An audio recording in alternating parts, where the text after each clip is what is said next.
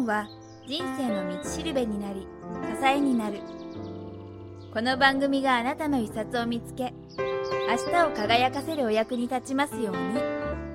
人生を変える一冊。皆さんこんにちは。いつも早川洋平の著者インタビューポッドキャスト人生を変える一冊をお聞きいただきありがとうございます。ナビゲーターの清水夏美です。番組に入る前にお知らせです。ビジネス書ポッドキャスター早川洋平が ebook を発売しました。題して好きなことを仕事にして会いたい人に会えるようになる。人生が好転するビジネス加速術。この ebook についてこれまで番組にご登場いただいた著者の皆さんからのメッセージを一部ご紹介すると自分に自信がないという人誇れるものがないと嘆いてる人将来の不安を抱えながら仕事をしている人におすすめしたいですね。若いビジネスマンにとって最高のバイブルになると思います。経営コンサルタントビジネス作家講演家臼井由紀さん。まさに普通の人が普通から抜け出す方法がオールインワンで入っています。出会いの大学の著者千葉智之さん。詳しくは早川洋平の公式サイト人生を変える一冊をご覧ください。URL は http コロンスラッシュスラッシュ自己系 .net です。さて今日はディスカバー21から発売中のできる大人の一筆添える技術の著者村上和子さんをお迎えしました。メール携帯全盛の時代だからこそ手書きの一言が心をつかむ。それは誰しも分かっていることだと思います。でもいざとなると面倒くさい。字が汚い。何を書いていいかわからない。そうこうしているうちにタイミングを逃し結局書かずじまい。そんなあなたのために書く上での最低限の心得や一筆線カード筆記具などのアイテムの上手な選び方。柔らかい印象を与えるための文例集に至るまで今すぐ気軽にできるアイディアが詰まっているのが本書。人付き合いにおいて大切なのは手間を省くことではなく一手間かけることと語る村上さんにビジネス書ポッドキャスター早川が伺いました。それではお聞きください。え皆さんこんにちは、えー、今日は、えー、ディスカバー24から発売中の付き合い上手になって仕事が驚くほどうまくいく。できる大人の一筆添える技術、えー、著者の村上和子さんをお迎えしてお話を伺います。村上さんよろしくお願いします。よろしくお願いいたします。今日はですね、えもう僕も日頃ですね実は、えー、はがきを結構使ってですねお世話になったりした人に、まあ、何かうまいことかけてるわけじゃないんですけど書くことを最近すごい実践してたのであのまさにこういう本を、えー、待っていてですね、まあ、今回ご縁あってあのお話を伺えるということであの僕自身ある意味リスナーの誰よりもちょっと今日は楽しみにしてますのでよろしくお願いします。はいこちらこそ。で、えー、早速なんですけども、えー、村上さんまず今の、えー、お仕事とですねまあ、そこに至るまでの経緯じゃないですけども、はい、あのお話しいただければと思います。はい。えーと、子供の時から手紙を書くのがずっと大好きだったんですね、うん、で手紙を書くのが高じてライターという文章を書く仕事を始めましたであのもともとちっちゃい時からすごく口下手だったんですね、で人前で話すのが苦手で緊張して上がり症で喋れなかったり、そういうコンプレックスを子どもの時からずっと抱えていって、まあ、その反動で多分書くっていう方に向かっていったんだと思うんですが。はいまあ、なぜか子供の時からずっと手紙に縁がある生活を送ってきて、はい、でえーと、プロフィールにもよく書いているんですが大学卒業後、えー、当時遠距離恋愛をしていた人との間に550通を超える文通経験があったりとかして。そういうことをきっかけにあの書くってやっぱり素晴らしいことだなって思って、はい。であの文章を書く仕事を始めるようになったんですね。うん、であのそれ以降は、えー企業のあの会社さんのあの強みだとか、はい。社長さんの思いをインタビューさせていただいてそれを言葉にしてまとめて小冊子っていうツールに、あの落とし込む、うん、そういう小冊子作りのお会社をやっています。はい。はい。あの今回のこの本なんですけども特にまあどんな人に読んでもらいたいかっていうのを伺いたいんですけども。うん。えー手書きするのが苦手な方、あうん、手書きに、うん、そうですね。苦手意識があったり、うん、やっぱり面倒くさいって思っていたり、うん、つい後回しにしちゃうはい。っていうふうに思っている方、う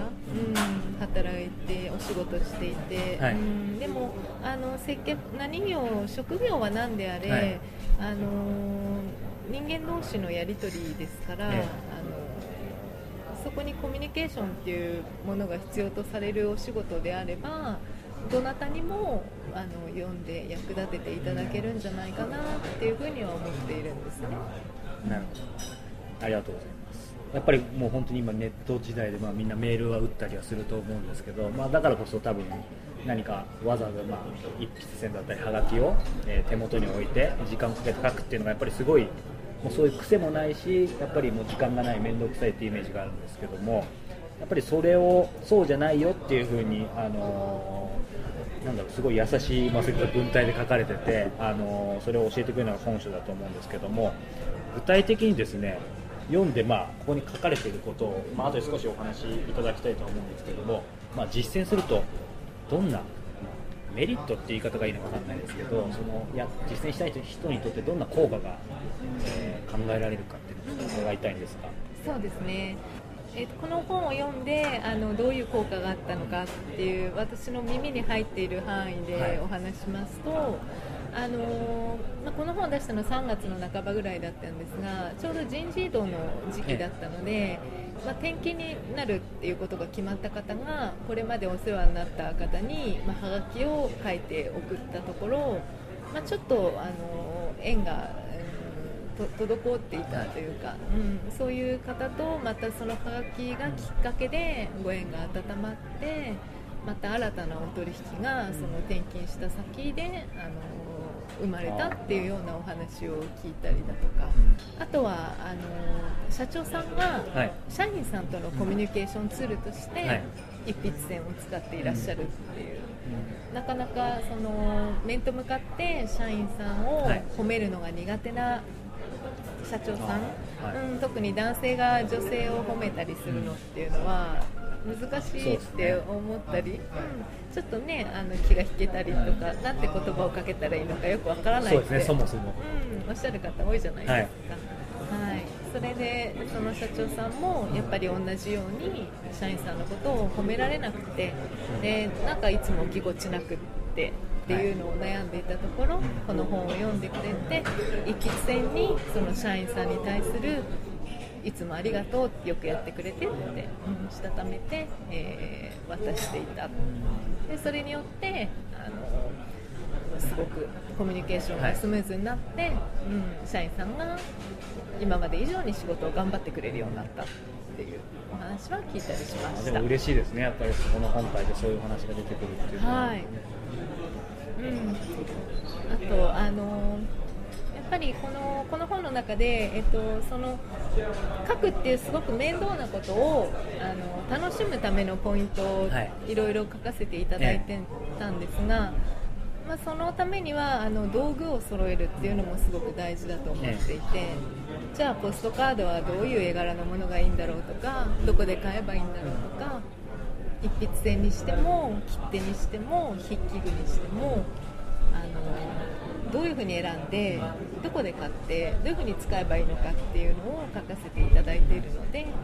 この本を読んで読み終わってすぐに文房具屋さんに行っただとかマーネースを買ってみただとか、うん、そういうお声はとってもたくさん届いてますね。そうですよねあの確かに僕もまあ今今日手元にあるんですけどここにあのその、まあ、筆記具にもやっぱり、えー、といろいろ書いてあって僕も恥ずかしながら万年筆使ったことなかったんですけども、あのー今手元にですねもう本当に1500円ぐらいで買える、えーとペリカのジュニアっはい。ていう有名なメーカーなんですよね、ペリカンっていうドイツの有名なメーカーですね、うん。そこのまああのー非常に手頃な価格で買えるものっていうのもあのこの本書の中には紹介されてたりしてで今あのまさに村上さんおっしゃったようにあの僕もこの本読ませていただいてあのなていうんですかねその当然えー手紙の書き方とかどういったことを書いて書けばいいかっていう文例とかも書いてありますしそもそもその何、えー、とどういうツールがあるのかどういうツールに書けばいいのかじゃあそのどういうツールはどこに売ってるのかって本当に全部書いてあるのでこれ一冊でていうんですかねもうハハンドブックとか辞書じゃないですけど本当にあの皆さん一家に一冊、はい、なんか宣伝臭くなっちゃいましたけど、はい、いやでも本当にいいと思うので。ありがとうござはいいます、、ちょっとあの感想を述べてしまいましたが、連邦捜査官のジャック・バウアーだ。今重要な取引の真っ只中にいる。と言っても僕は何もしない。そう。それは24時間自動取引システム楽ちん FX 詳しくはウェブで検索してくれ。外国為替証拠金取引は外国為替レートの変動により大きな損失を被る場合があり元本が保証されているものではありません。お取引の内容を十分に理解した上で自らの判断でお取引してください。FXCM ジャパン。この本書の中でですね、あのまあ、全部読みどころだとは思うんですけども、特にまあ今日のリスナーに向けてですね、あのここは読みどころだよっていうところがあれば教えていただきたいんですけども、自分の書く字に自信がないっておっしゃる方ってすごく多いと思うんですね、自分字が下手だから書きたくないとかね、はい。うん、あのそういうあのことをおっしゃる方っていうのがとっても多くて、はい。その書くのがへ字が字が下手なのが嫌だから遅れたくないんだって、うん。でもそれってとってももったいないって思っていて、うん、あのもらう方の立場からしてみるとそもそも字の上手下手って、はい。あんまり気にしてない。ただただくれたこと届くことそれ自体が嬉しい、ねうん。手書き文字の温かみが嬉しいので、うん、であのその字が下手ってもちろんあのみんな多かれ少なかれそういうふうに思っていると思うので、じゃあその下手な字を上手に見せるテクニックっていうか、うん。まあ、ちょっとごまかすって言ったら、はい。あの言葉は悪いかもしれないですけれどもそういう方法についてもうん。書かせていただいたので、まあもし今これを聞いていらっしゃる方が自分は字が下手だっていうふうに思うのであれば、うん、よろしければちょっと読んでいただきたいなって思います。まあ、その字が下手な人のためにも、あのその万年筆っていうのはまた一つの何かおすすめなんですよね。ねなんかあの味のある字に見えるっていうそうふうに書いてあったとそうそうそう思うんですけはいど。あと細字よりも太字を使うとか、うん、ちっちゃな字より大きい字を字で書くとかそうすると元気な文字に見えるじゃないですか、あの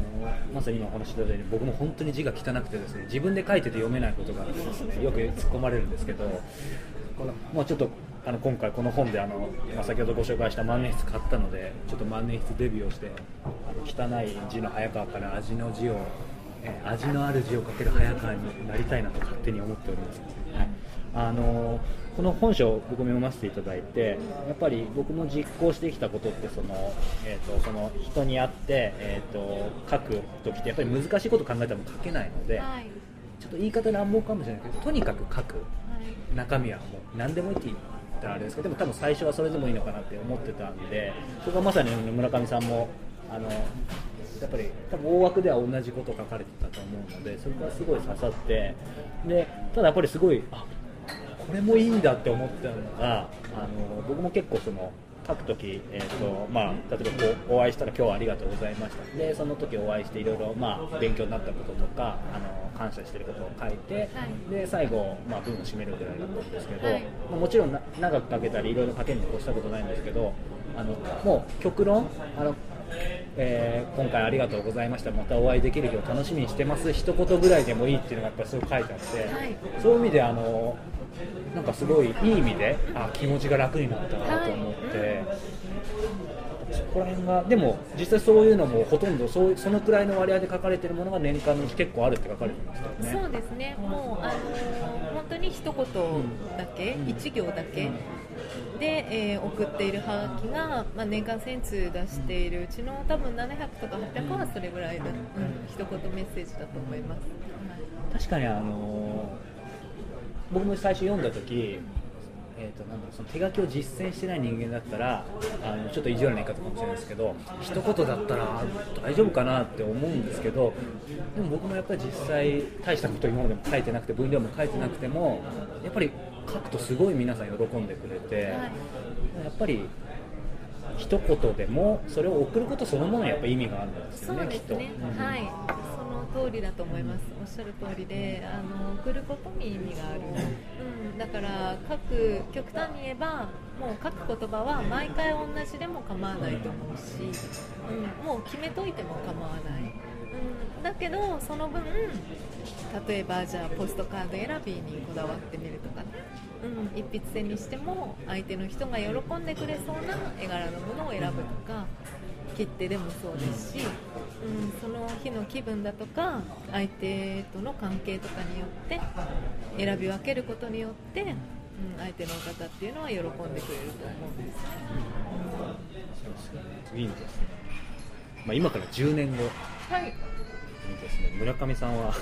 まあどこで何をしているかっていうのもねあれなんですけど、んうん。まあ、目標みたい夢みたいなものでもいいんですけど、うんうん。10年後のイメージってどういうイメージですか？お仕事的なことでもいいですしあのもっと人生全般的なことでもいいんですけど、えっとお仕事とプライベートと両方に分け,、はい。分けるというかあの両方あると思うんですけれどもね、うん、お仕事で言えば、うん、その手紙を書くっていう、はい。その文字のこ文字のコミュニケーションのあの部分でそういう面から、うん、やっぱり本を執筆したりだとか、はい。うん。あのワークショップを開催したりだとか、はい。うん、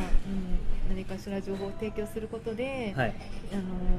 必要としている方のお役に立っていきたいなっていう気持ちはとっても強いですね。うん、あの手紙の手紙によるその書くことによっはい。て人とつながっていく方法、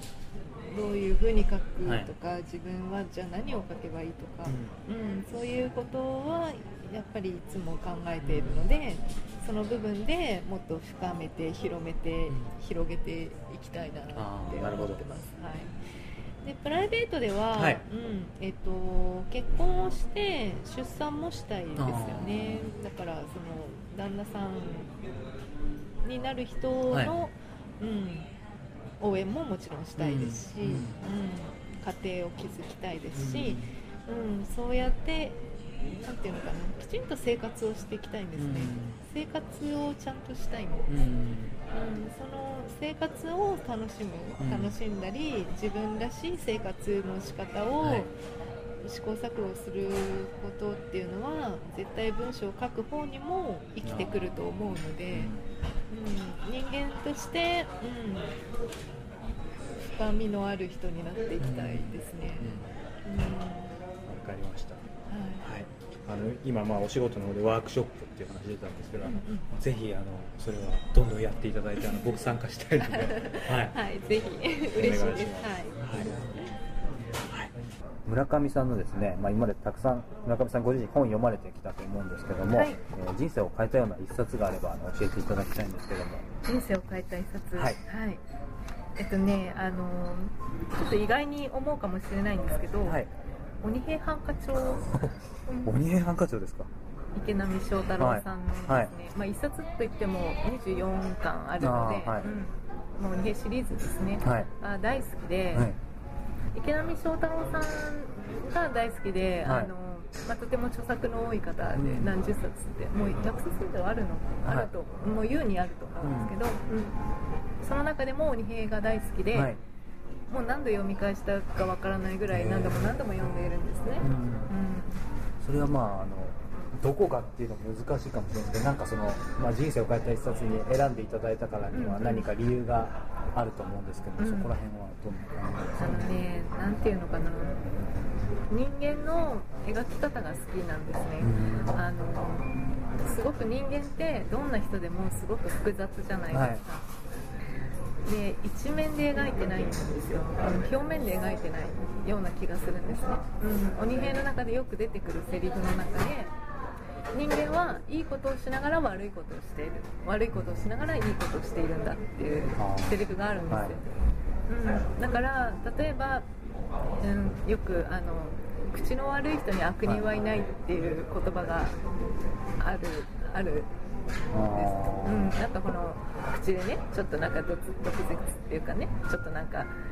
嫌われるようなことを言っちゃうような人とか、うん。でもそそれを表面でそれを聞いて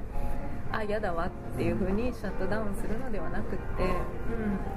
それは何かの裏返しであったりするわけじゃないですか。私の場合も口下手だったから書く方に向かっていったりとかね、うんまあ、何かの裏返しだったりするわけで、うん、あのだから人を一面で見ないように心がけてるんですね。あーなるほど。人間ハンカチからそれをそうか学学んだというか。うん、うん、あのすごく誰でもそうですよね。どんな人を見るときもなんでこういうこと言うんだろうとかどうして、うん、こういう言葉を使うのかなとか、うん、それはいつも気にし気にというかそれをか見るようにして。はい。だからそれは文章にも言えると思うんですね。どうしてこういうふうにこういう文章を書くんだろうってこういう言葉を使うんだろうって、うん、そこをもっとあの表面で見るんではなく、うん、全体像で見たいってすごく思うんですよ、皆さんも鬼平犯科帳をちょっとそういった視点でまた読んでみると 面白いかもしれないですね、うん、あともちろんその四季折々の、はい。うん、食べ物の話であったり、はい。その目に見えてくる光景が日本の本当にあの日本昔のえ江戸そのば鬼平だったら江戸時代の話ですけれども、はいその当時の様子が目の目の中に飛び込んでくるんですね、うん、そういう描写の仕方とかもとても好きで、うん、はい。はい。ありがとうございます。ちょっと僕も読んでみます。はい。はい。最後にですね、まあ、今日のあのこの番組を聞いて、はい。あのこのできる大人の一筆添える技術、えー読みたいと思った方もいらっしゃると思うんですけども、はいそういった方に向けてですね、まあ、あのメッセージというかあの、まあ、一番伝えたかったことも含めてですねあの最後にお話しいただければと思います。うんそうですね、あの手書きっていうと、やっぱり今の時代に、あのまあ、時代を逆行してるようなイメージもひょっとしたらあるかもしれないんですけれども、うん、あのでもやっぱり伝えるっていうことは永遠に変わらないじゃないですか。で手書きの一言は本当にたった一言でも伝わるんですよね。はいうん、手書きの文字にはただ手書きであるっていうだけでもうパワーがあるんですよね、うん、なので、あのーそれを例えば字が自分の書くに字字に自信がないからとかそういう理由で、あのー自分は遠慮しちゃうっていうふうにおっしゃるのはすごくもったいないと思っていて、うん、ぜひそこの部分で一歩踏み出していただけたら私もすごく嬉しいです。はいただ手書きなだけでパワーがあるっていう言葉だったと思うんですけど、あの本当にそれは、まあ、僕僕でもやっぱりそこら辺はあのこの12年実践してきてすごい、あの実感してるので、あの皆さんもぜひこの本を読んでですねあのすぐに一筆、えー書いてみていただければと思います、はい、え今日は、えーディスカバー21から発売中の「付き合い上手になって仕事が驚くほどうまくいくできる大人の一筆添える技術」えー著者の村上和子さんをお迎えしてお話を伺いました。村上さんありがとうございました。ありがとうございました。インタビューの模様はいかがでしたか？さてここでリスナーの皆さんへプレゼントのお知らせです今日ご紹介したできる大人の一筆添える技術を抽選で1名様にプレゼントいたします。詳細はサイト人生を変える一冊をご覧ください。サイトでは今後ご登場いただく著者さんへの質問フォームも設けていますのでこちらもどしどしご応募くださいね。そしてもう一つお知らせがあります。あのベストセラー億万長者専門学校。クリス岡崎さんのポッドキャスト番組がついに始まりました。その名も「僕見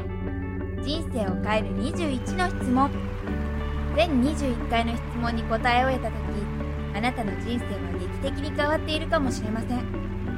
そんな価値あるこの番組の制作には早川も加わらせていただいています。番組は iTunes ストアでクリス岡崎と検索していただければ表示されますのでぜひこちらもお聴きくださいね。それではまた次回のポッドキャストでお耳にかかりましょう。ナビゲーターは清水夏美でした。ごきげんよう。さようなら。録音編集。おいち。中川はじめ。